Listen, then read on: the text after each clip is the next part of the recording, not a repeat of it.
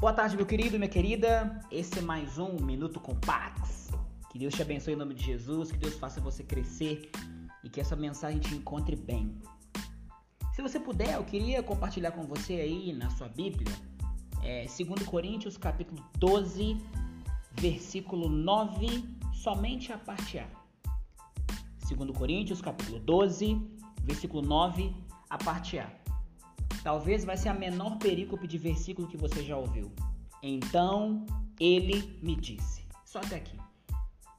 Qual é o contexto aqui? Paulo está falando sobre o espinho na carne que o Senhor colocou nele.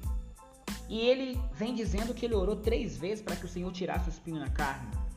E é interessante que depois dele orar, a resposta do Senhor foi: A minha graça te basta, porque o poder se aperfeiçoa na fraqueza.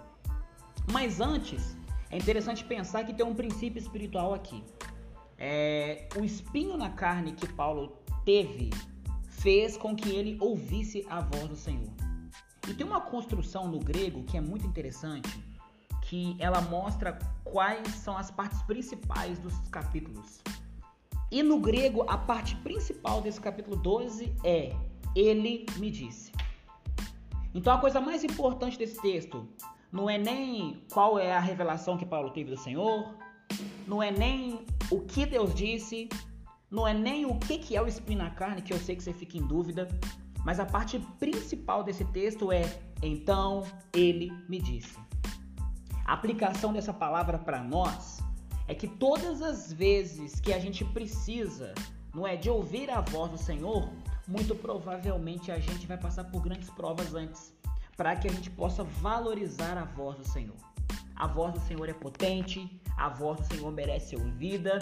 E algo que a gente precisa fazer é buscar o Senhor enquanto nós podemos achar e invocar o seu nome enquanto ele está perto, porque ninguém, ninguém na face da terra vive sem a voz e sem a direção do Senhor.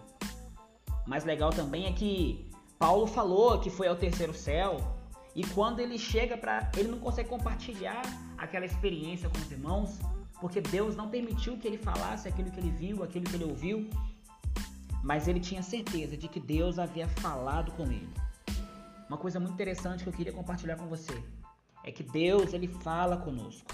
Essa é uma realidade espiritual não só nesse texto, mas em toda a Bíblia. Deus fala conosco. Então, se você sente que você tem algo na sua vida que você considera como um espinho na carne, e você ora e muito, muitas vezes Deus te responde com não vou tirar, entenda que mesmo Deus não atendendo a sua oração, ele vai falar com você e ele vai tranquilizar o seu coração. A fala de Deus para você vai ser: não se preocupe, a minha graça te basta.